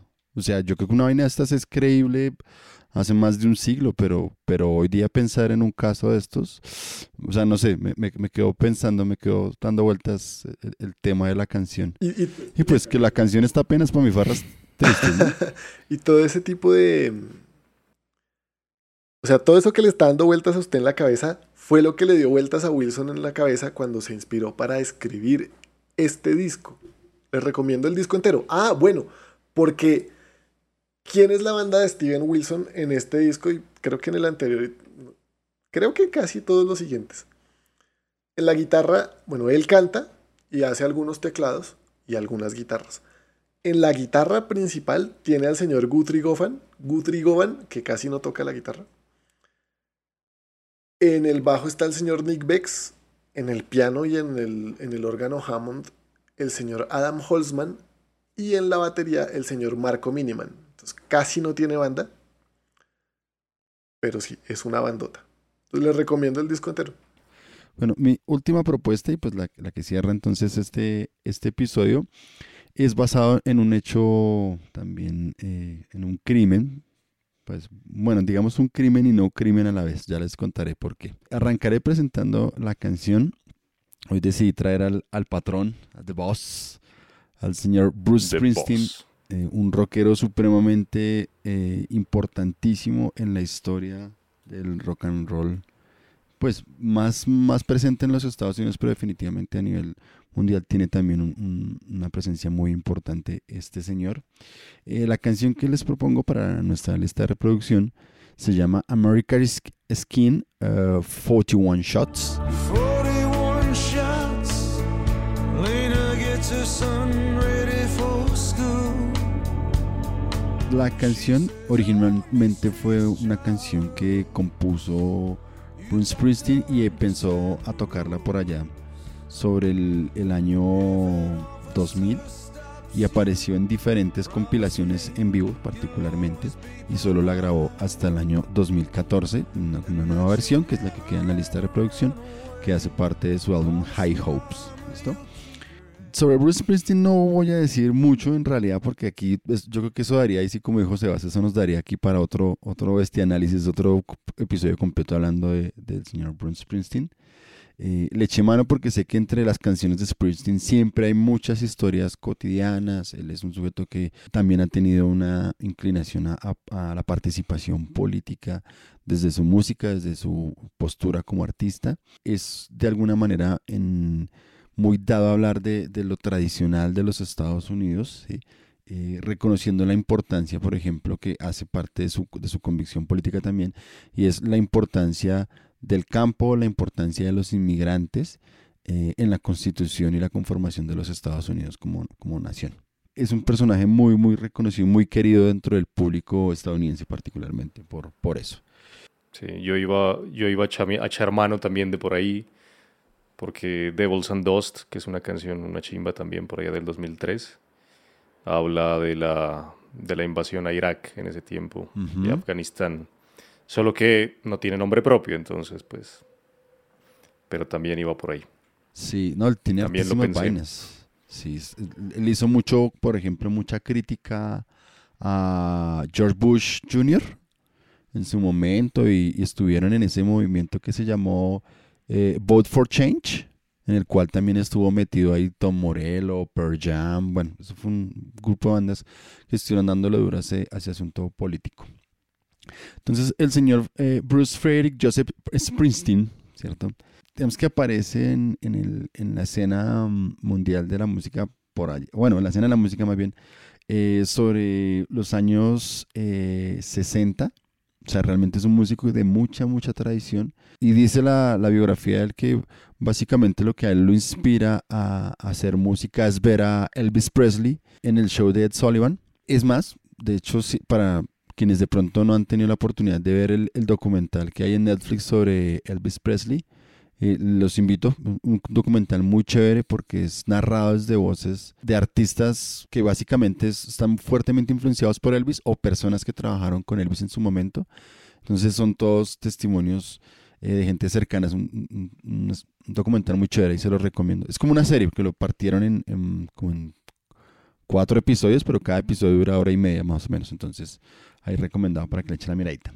Entonces, eh, Springsteen eh, sobre los años eh, 60 empieza a forjarse como músico, trabaja con diferentes bandas hasta que sobre el 69 y el 71 va a empezar a, conformar lo que sería el núcleo de lo que se conocería unos pocos años después como la E Street Band, que fue durante toda la- carrera de Springsteen su banda de apoyo, aunque hubo periodos de, incluso un periodo en el que él disolvió la, la banda pero fue su, su banda de, de apoyo la mayor parte de, de sus trabajos y en vivo sobre todo. Una bandota también para ver en vivo ese combo de Springsteen es una cosa maravillosa también. Entonces en 1973 sale su, su primer álbum y aquí empieza una carrera de, de éxitos que ha llevado a Springsteen a unas ventas astronómicas en los Estados Unidos y por fuera, más o menos 64 millones de, de discos vendidos en los Estados Unidos, más de 120 millones a nivel mundial. Es un artista que, por ejemplo, está por encima de Michael Jackson, que es un artista que tiene unos, unos, unos récords de ventas impresionantes y solo es superado en términos de rock por los Beatles en los Estados Unidos, por lo menos. Entonces, es un artista que, que tiene gran trascendencia e importancia. Es un artista que, como pocos, de, por lo menos del rock, eh, tiene un premio Oscar relacionado con el asunto del cine por su canción eh, Streets of Philadelphia, de la película Philadelphia. ¿m? Canción con la que otras cosas ganó Grammys, ganó Globos de Oro, mucho todo lo que pudo ganar con esa canción lo ganó el señor eh, Springsteen. Y, e incluso en los 80, digamos que su, su fama ya era tan, tan amplia y tan importante que para los que les gustan las cosas viejas, si ustedes revisan esa canción que hizo Michael Jackson para ayudar a los niños en África, esa canción de We Are the War, eh, Bruce Springsteen aparece también en ese video. En medio de esa cantidad de figuras pop que hay en esa canción, es, es de los pocos artistas rock que aparecen en, en ese video. Por allí está también el de Journey. ¿Ese es el que está perdido? No, ese es Bob Dylan. Ese es Bob No, Dylan. no, no. ese es Dylan, sí. Entonces es- era una figura suprema- sumamente importante para la- el escenario de la música en ese entonces. ¿sí? Entonces esta canción, fue 41 Shots, eh, American Scheme, eh, como les decía, es una canción que él compone por allá sobre finales del 99, principio desde el del 2000, y que responde a una historia de un, asesinato por variar. Es una situación muy común en los Estados Unidos. Yo creo que se da mu- en todos los países donde hay problemas de racismo muy presentes aún entre su, su población y su cultura. Porque eh, diga- esto se relaciona mucho con, bueno, podría hacerse la semejanza, si se quiere, con este caso pues relativamente reciente de George Floyd en los Estados Unidos, ¿cierto? La, la muerte de este afroamericano, quien fue eh, abatido por la policía. Así de forma muy, muy concreta, pues la historia sobre la que se basa esta canción de, de Springsteen es la historia de Amadou Diallo, un chico de, de 23 años, pues a la edad que murió, de Liberia, era un, inmigrante, estaba con su madre y su padrastro, vivían en, una zona del Bronx. Entonces dice la historia, el reporte del asunto, que la policía lo relacionó, lo confundió con la descripción de un violador que estaban buscando, eh, lo interceptaron, según dice pues las declaraciones del juicio, que ellos le dijeron que se detuviera, este chico salió corriendo, paró en un momento en unas escaleras y eh, fue a sacar su, su billetera para mostrar su identificación. Uno de los policías creyó que era mm, un arma lo que estaba sacando y dispara eh, accidentalmente y los, los otros compañeros, porque eran cuatro policías, creyeron que los estaban atacando y los otros tres empezaron a, a disparar a este chico y finalmente pues por eso el- el ref- la referencia a la canción son 41 disparos que recibió este chico de parte de estos cuatro policías. Dice el, el reporte mm, que... Pero espere, espere, le, le vaciaron, o sea, cada uno le vació de a 10 pepazos, weón. Casi que O sea, no fue como, ups, sí. se me fue una bala. Ay, toma, toma. Marica, 10 balazos son 10 balazos. O sea, todo un proveedor de una pistola autom- casi todo un proveedor de una pistola automática. Entonces lo, lo que alegaron en el juicio fue que uno de estos policías eh, se resbaló eh, y al caer se le disparó el arma accidentalmente y los demás pensaron que era que los estaban atacando y como vieron al compañero caído, reaccionaron. Entonces el caso fue muy polémico, esto ocurrió el 4 de febrero de 1999. El caso fue muy polémico eh, pasó incluso a diferentes, como diferentes eh, distritos del, del juicio. En últimas terminaron absolviendo y declarando inocentes a los, a los policías, eh, afirmando que cualquier policía hubiese reaccionado de las mismas condiciones bajo esas circunstancias. Hubo mucho revuelo frente a ese asunto. La- el Departamento de Policía de Nueva York tuvo múltiples protestas en- en frente a sus instalaciones durante más de un año. Muchos artistas, incluso famosos de diferentes comunidades culturales, también se manifestaron frente al asunto. La familia demandó al Estado de Nueva York, está registrado como una de las demandas más altas que han hecho porque los, los demandaron como por 60 y tantos millones de dólares, de los cuales solo obtuvieron 3 millones de dólares en, en compensación. Y la, la tumba del chico está eh, puesta en, en su Liberia natal. Entonces fue un caso obviamente que generó mucha polémica porque es siempre la discusión que ha estado muy presente en los Estados Unidos frente al asunto del racismo, frente al asunto del abuso policial, que termina siendo una de las, de las grandes problemáticas culturales de, de este país. ¿no? Sobre este tema, sobre, sobre esta situación, la, la muerte de, de, Amadeo Diallo, no solo Springsteen ha hecho canciones, sino también los Beastie Boys, Race Against the Machine también eh, hizo una canción sobre el asunto, Agnostic Front y más recientemente la banda Trivium. Son de las bandas, por lo menos de rock que, o de metal, que han hecho alusión a, este suceso. Entonces, la canción de, de, Springsteen es bien interesante en términos de lo que, de lo que habla en la letra, porque precisamente está abordando la, la problemática del, del racismo, por eso el nombre de la canción American Skin. Hay un verso en la canción, donde él justamente manifiesta que, el problema únicamente puede ser por la piel, la piel que tienes. Y en uno de los estribillos hay algo bien interesante porque dice, en estas calles, eh, Charles hace una referencia allí, ¿cierto? Debes entender las reglas. Si un oficial te detiene, prométeme que siempre serás educado y prométele a mamá que siempre mantendrás las manos en tus bolsillos. Sí, porque recuerden que la situación es que este chico lo matan por sacar la, la billetera y justamente en, en, una parte de la canción también Springsteen hace, hace la alusión a, esa, a ese evento, ¿cierto? Es haciéndola, haciéndose la pregunta, ¿es un arma? ¿Es un cuchillo? ¿Es una billetera? ¿Sí? Esta es tu vida. ¿sí? Y no es un secreto, no es un secreto, mi amigo. Pueden tan solo matarte por vivir aquí. Entonces está justamente haciendo esa, esa denuncia, como lo decía, Springsteen es muy social y, y termina la, la, canción haciendo esa, ese énfasis en los 41 disparos que, que, recibió este chico. Obviamente en el, en el juicio trataron de alegar que habían sido mucho menos disparos. Pero es que igual... Eh, pero pues según... Le, o sea, yo lo que alcancé a leer al respecto fue que le dispararon 41 veces, pero no lo, impact, no lo impactaron sino 19. Ajá. Pero en, en, en, un reporte que hay por ahí andando, dicen que en, en el análisis de la, de la escena de, del, pues del asesinato del muchacho, eh, la mayor parte de impactos de bala estaban era en el cuerpo, es decir, que de 41 a 19 no es la mayoría.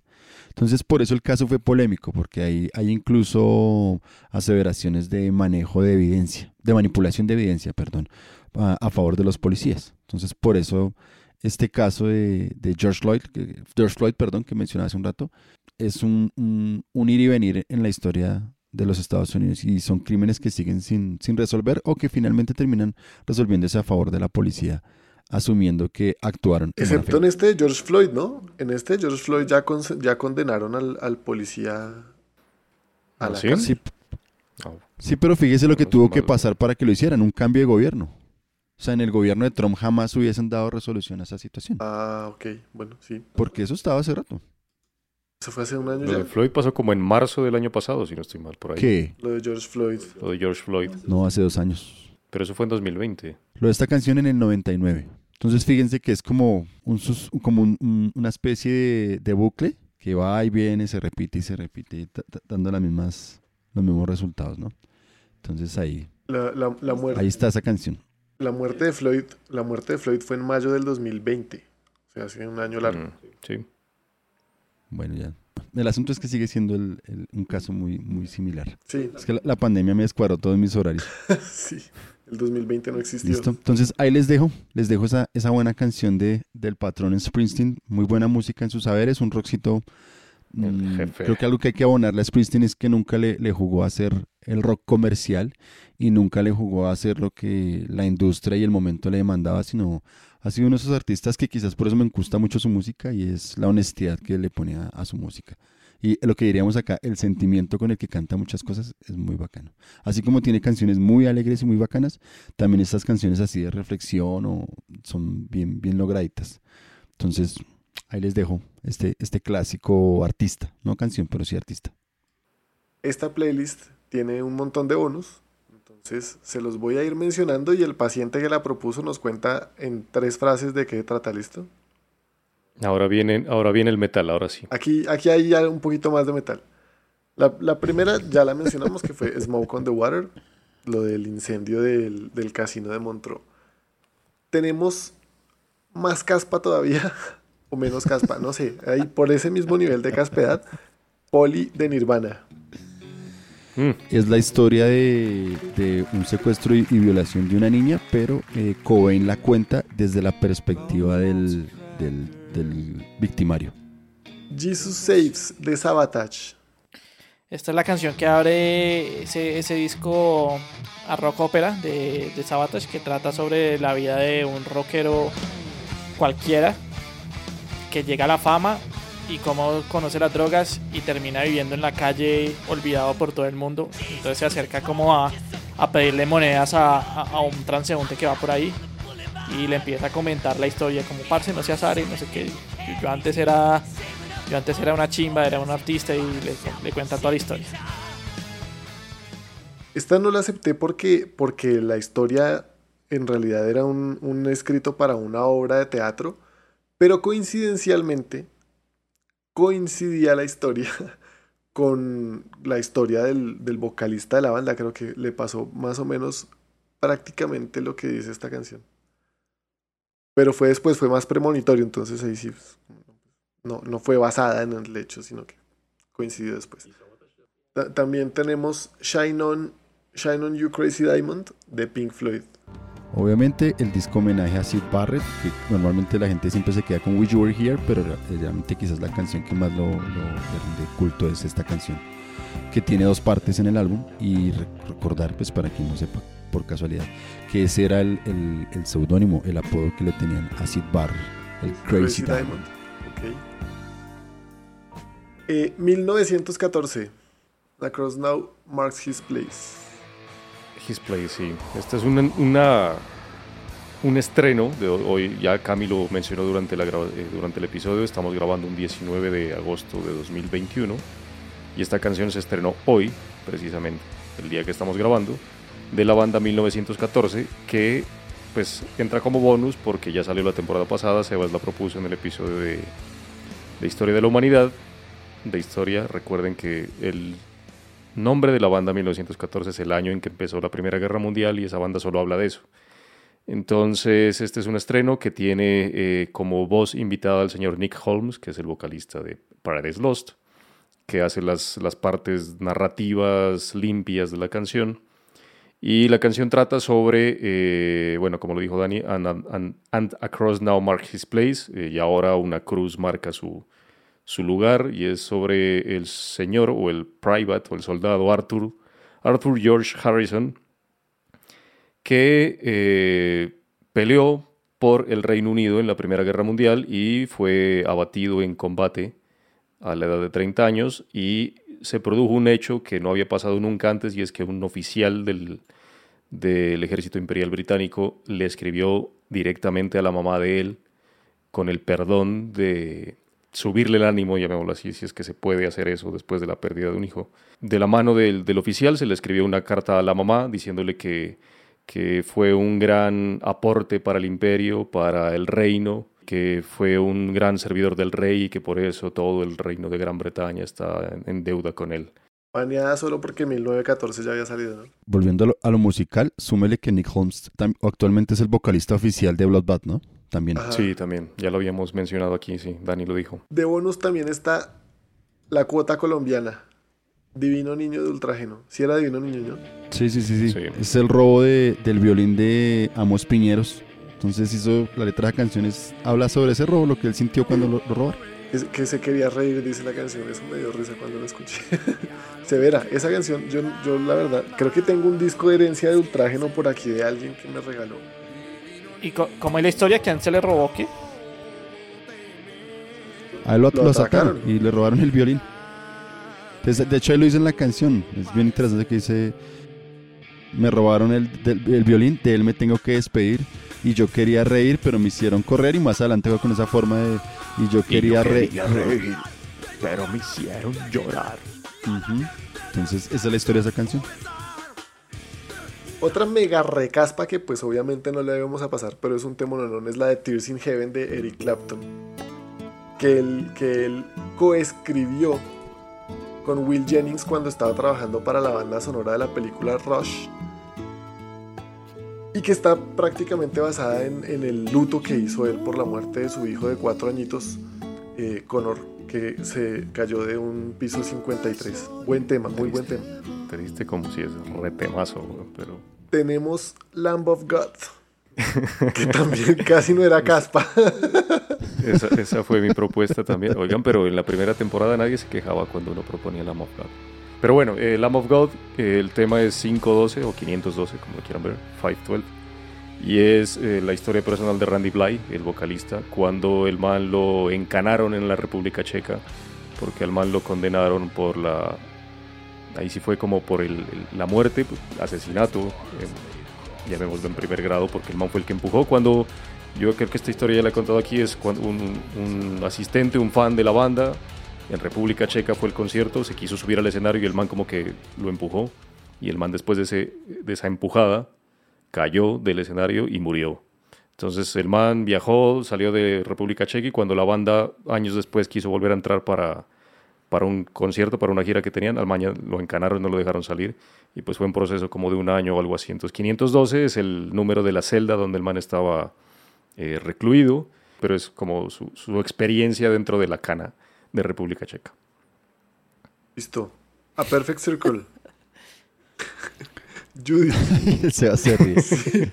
Es que, que donde hubiera, hubiera podido ser muchísimo más caspa este episodio. Antes quedó, quedó rockero así- alternativo, así pero no fue. tan caspa. Ay, además con Judith, güey. Eh, Les faltó Pearl Jam, weón. Les es faltó por la Pearl Jam con Jeremy, weón. para- Yo no sé por qué no pusieron Bueno, esa de métalo. Sí. Es que ya me fue- es que es muy popular, esa se sabe bien. No, y Digamos Judith no, weón. Con la- esta historia. ¿Usted se sabe la historia de Sí, Judith, por weón. ejemplo?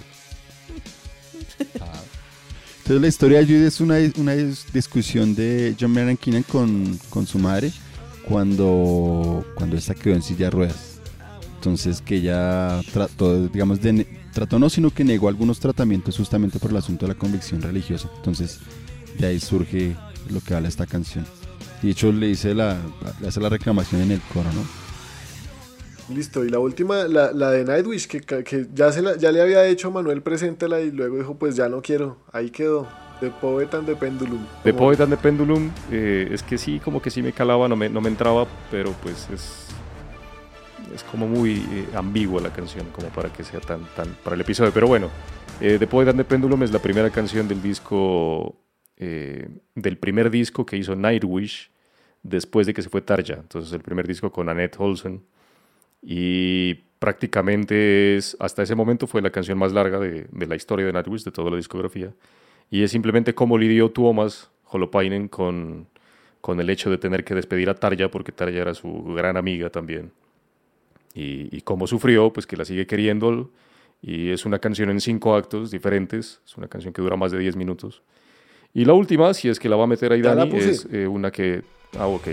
Memento Eh, si la, si la pueden, que es Memento Mori, que es una canción de Architects, una banda de metalcore o metal moderno, o como lo quieran ver, Legend. eh, actual. Eh, es que eso también tiene unos cambios ahí que, que no se sabe. Pero bueno, eh, Memento Mori es una canción que la escribió en 2016, si no estoy mal. Fue el guitarrista en ese momento, el guitarrista de la banda en ese momento, que era Tom Searle. Y la canción habla, eh, Memento Mori, esa- ese término en latín significa como recuerda que morirás. O sea, es como que es una traducción ahí más o menos al español. Siempre se usa para como para eh, hablar de la mortalidad del ser humano, o sea, que no somos eternos, que hay que recordar que, que todo esto acaba. Y bueno, la historia es que el guitarrista Tom Russell tenía cáncer en ese momento y el man ya sabía que se iba a morir y de hecho, después de que se estrenó el álbum donde salió esta canción, se murió.